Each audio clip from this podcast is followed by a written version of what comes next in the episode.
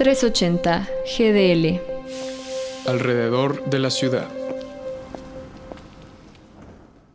Denominada Marcha a favor de la mujer y de la vida, fue llevada a cabo la movilización en contra de la despenalización del aborto en el país el pasado domingo 3 de octubre. Bajo la consigna México despierta, la vida se respeta, con plegarias, aplausos y el grito de fondo sí a la vida, fue llevado a cabo un ultrasonido frente a miles de personas.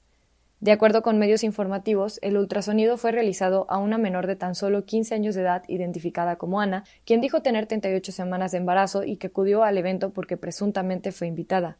Un usuario compartió el video del momento donde se ve a la menor recostada en una camilla colocada en el escenario y calificó esto como un conmovedor momento, a lo que cientos de usuarios y organizaciones reaccionaron en contra como Cladem Jalisco, quienes declararon a través de Twitter que naturalizar la maternidad infantil en un país que ocupa el primer lugar mundial en embarazo infantil y adolescente y violentar los derechos de una menor de edad al exponerla públicamente no es estar a favor de la vida, sino naturalizar la violencia sexual en México.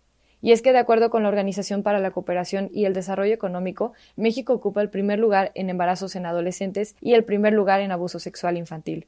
Durante el 2017, 11.749 niñas mexicanas de entre 10 y 14 años de edad asumieron una maternidad temprana, mientras que una de cada tres niñas y niños mexicanos sufren de abuso sexual, de acuerdo con información de la organización IPAS México.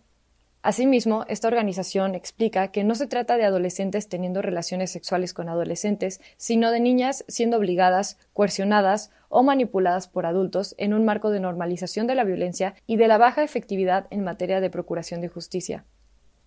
Organizaciones internacionales señalan que obligar a una niña o a una mujer a llevar a término un embarazo constituye una grave vulneración a su derecho a la salud. Si las complicaciones durante un embarazo y el parto son la principal causa de muerte en niñas y adolescentes entre 15 y 19 años de edad, ¿realmente México está despertando y respetando la vida?